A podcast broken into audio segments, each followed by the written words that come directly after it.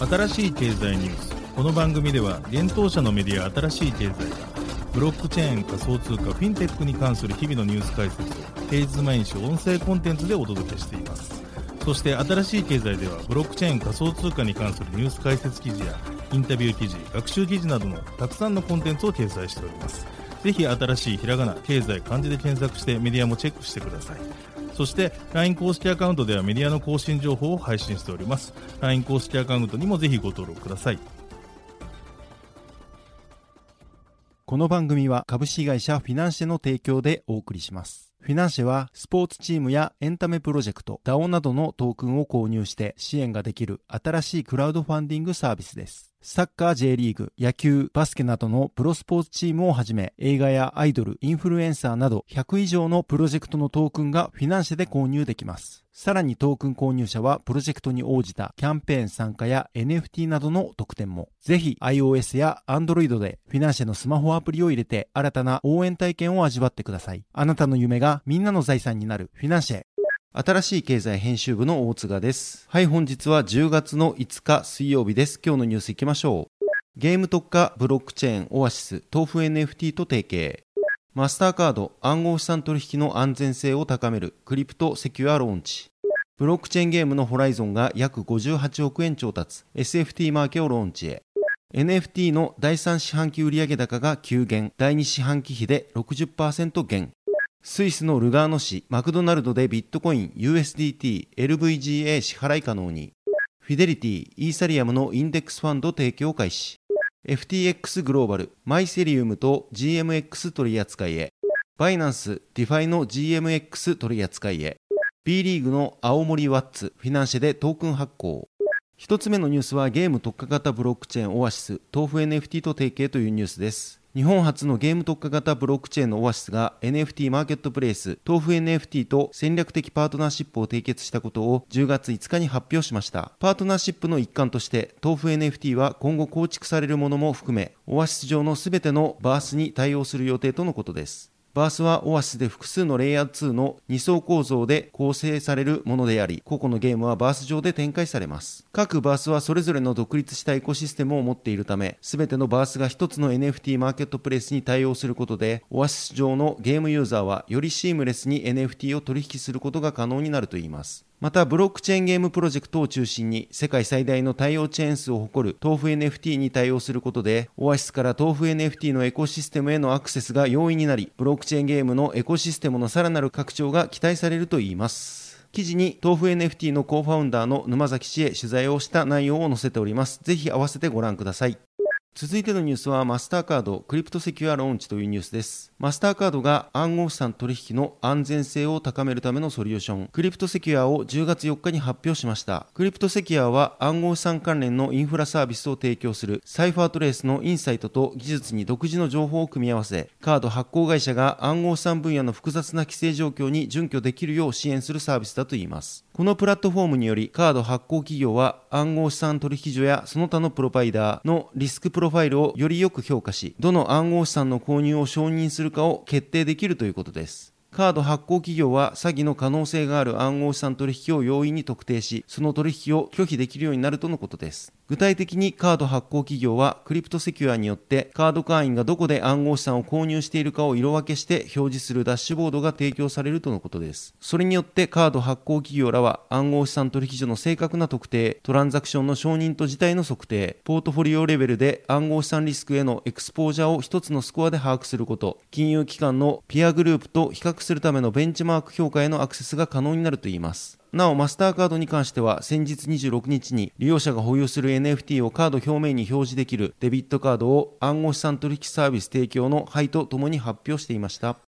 続いてのニュースは、ホライゾンが約57.6億円調達というニュースです。ブロックチェーンゲーム企業ホライゾンがシリーズ A ラウンドで4000万ドル、日本円にして約57.6億円の資金調達を実施したことを10月4日に発表しました。この調達ラウンドは、 Brevan Howard Digital と Morgan Creek Digital 主導のもと、ゲーム開発企業である UBI ソフトやテイク2インタラクティブソフトウェアのほか、 Polygon や Quantstamp、BITKRAFT、Initialized Capital などが参加したとのことです。また、個人投資家としては、 Shopify CEO、トビアス・リュトケ氏や、サンドボックス共同創設者、セバスチャン・ボルシェ氏、 Sky Mavis 及び Axie Infinity 共同創設者、アレックス・ラーセン氏なども出資参加したとのことです。ホライゾンは今回調達した資金を同社提供の Web3 ゲーム開発者向けプラットフォーム、 Sequence、NFT トレーディングカードゲーム、 Skyweaver、SFT、 Semi-Fungible Token 分散型マーケットプレイス、 Niftyswap といった3事業のエコシステム拡大や開発促進に充てるといいます。なお、 SFT、Semi-Fungible Token とは、イーサリアムの ERC1155 規格で発行される特定の条件をもとに、 Fungible Token FT を NFT、 Non-Fungible Token へ自動変換できるトークンのことです。 Niftyswap はこの SFT を売買できるマーケットプレイスとなっており、今年秋にローンチ予定とのことです。ホライゾンはニフティスワップについて、SFT は Web3 ゲームアイテム、デジタルファッション、音楽に最適です。SFT は Web3 時代で最も使用され、取引される仮想商品になると考えており、ニフティスワップは SFT を取引するための市場として位置づけられますと Twitter にて説明をしています。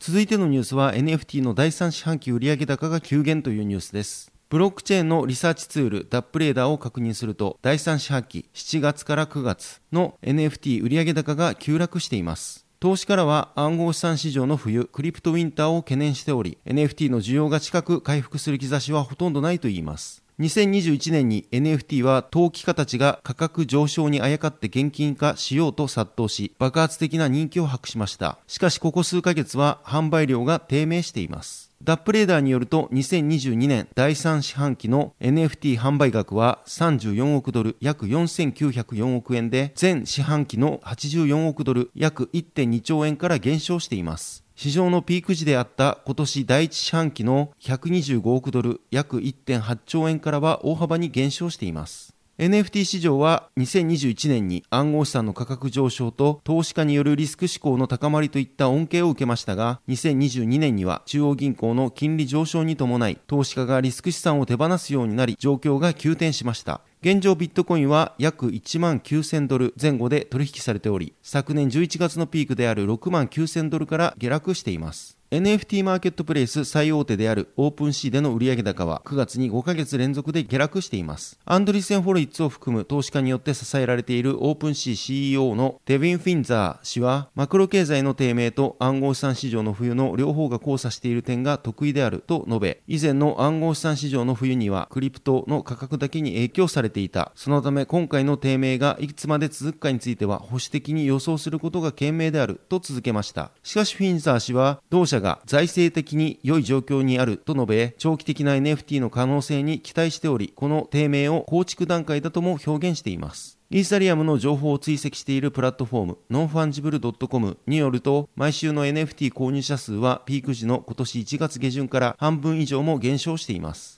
また、アート市場に関する情報サイト、アートマーケットリサーチによると、伝統的な美術品市場は、このブームをいち早く取り入れたが、販売数は減少しており、クリスティーズ、サザビーズ、フィリップス、ボナムズにおける NFT の売上高は、合計840万ポンド、約13.8億円で、同年同時期の1億2700万ポンド、約209.3億円を下回っています。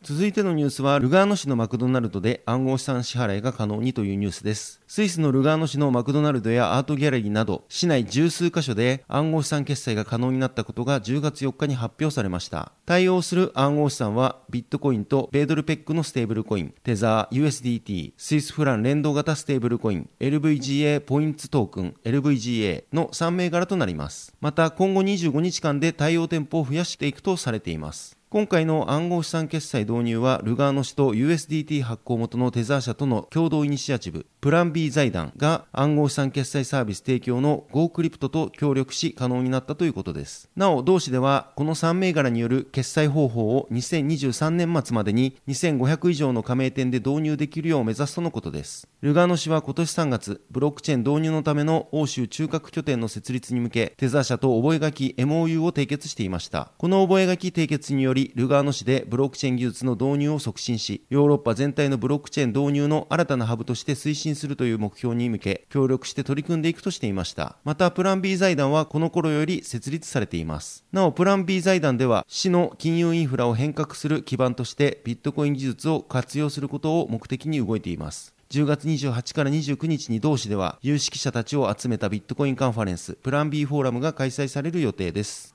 続いてのニュースはフィデリティがイーサのインデックスファンド開始というニュースですアメリカ大手金融機関フィデリティがイーサリアムのインデックスファンドを提供開始したことが SEC アメリカ証券取引委員会に提出された書類によって明らかになりました SEC の書類によるとそのインデックスファンドの名称はフィデリティイーサリアムインデックスファンドとなっています最低投資額は5万ドルとなっており、9月26日に開始し、すでに500万ドル、約7.2億円もの売上高が挙げられていることが確認できます。フィデリティは2018年に暗号資産を専門とした機関投資家向けのカストディ及び取引プラットフォーム、フィデリティデジタルアセットを立ち上げています。そして2020年にはビットコインのインデックスファンド、ワイスオリジンビットコインインデックスファンド1を立ち上げていました。今回のフィデリティイーサリアムインデックスファンドは BTC インデックスファンドと同じく認定投資家のみが利用できるインデックスファンドとなっており、フィデリティデジタルアセットの暗号資産管理事業によって立ち上げられたインデックスファンドとしては2つ目となります。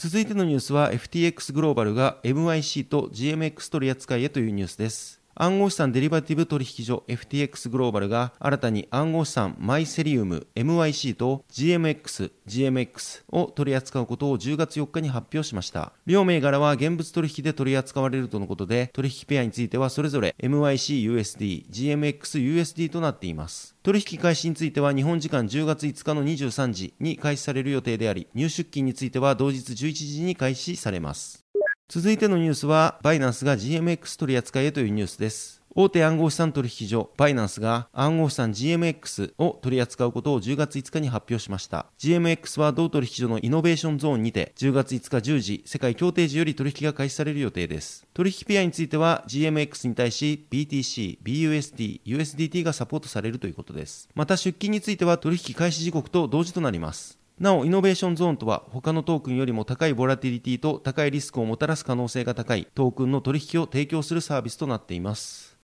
続いてのニュースは、青森ワッツがフィナンシェでトークン発行というニュースです。次世代クラウドファンディングサービスフィナンシェがプロバスケットボールクラブ青森ワッツのトークン新規発行と販売開始を10月5日に発表しました。青森ワッツは B リーグ B2 リーグに所属するプロバスケットボールクラブです。青森県青森市を拠点に活動しており、運営は青森スポーツクリエーションが行っています。なお同クラブは青森県内に初めて設立されたプロスポーツチームであり、今年で設立10周年を迎えています。なお、B リーグ所属クラブとしてフィナンシェでトークン発行するのは8チーム目となります。岩手ビッグブルーズ、佐賀バルナーズ、鹿児島レブナイズ、レバンガ北海道、信州ブレイブウォリアーズ、横浜 B コルセアーズ、仙台エイティナイナーズがそれぞれトークン発行によりファンディングを実施済みです。今回青森ワッツはフィナンシェを活用してファン、選手、クラブ、地域の絆をさらに強化しコミュニティを拡大させていくと同時に B1 及び新 B1 を目指していくとのことですちなみに新 B1 は B1 に新たなライセンス基準を設けて2026から27シーズンから開幕するリーグです入場者数は2期連続で平均4000名以上、売上高は12億円以上、アリーナ運営権を持つなど、会場についての基準を満たしたクラブが新 B1 に参入できます。参入のための初回審査は2024年10月に行われます。なお今回フィナンシェ上で発行されるトークンは青森ワッツトークンとして販売されるとのことです。青森ワッツトークン購入者は特典としてチームの運営の一部に携われる投票企画への参加や参加型イベントへの招待、特典抽選への応募などの権利が得られます。投票はトークン保有数に応じて投票数が多くなる仕組みや保有しているトークン数の割合によって抽選特典の当選確率が変動する仕組みとなっています。また一定のトークンを保有しているサポーターには限定の特典も提供されるとのことです。なおフィナンシェで発行されているトークンは金融商品取引法上の有価証券ではなく資金決済法上の暗号資産でもないということです。現在発表されている投票企画案として、スタードユニフォームのデザイン投票やグッズデザイン投票、トークンホルダーが選ぶハッスル賞があります。また、抽選特典案としては、オリジナルグッズ制作権や選手とオンライン交流会参加権、私服姿の選手との写真撮影会参加権があります。青森ワッツトークンの初回販売期間は10月5日11時から11月18日21時が予定されています。なお、青森ワッツトークンの販売メニューは全6種類が用意されています。公開されているメニューは5000ポイントのものから5万ポイントのものまであり、それぞれで獲得できるトークンと特典が異なります。限定30口の5万ポイントのメニューでは、5万ポイント分の青森ワッツトークン付与及び、先ほどお伝えした投票及び抽選企画等への参加権と特典の享受体験に加え、希望選手メッセージや NFT となる初期サポーターコレクションサンプルがあります。またその他のメニューでは全選手サイン入りオーセンティックユニフォーム、ホームもしくはアウェイが特典として付くものがあります。なおフィナンシェポイントはフィナンシェプラットフォーム上でのみ使用できるポイントのことで1ポイント1円で購入ができます。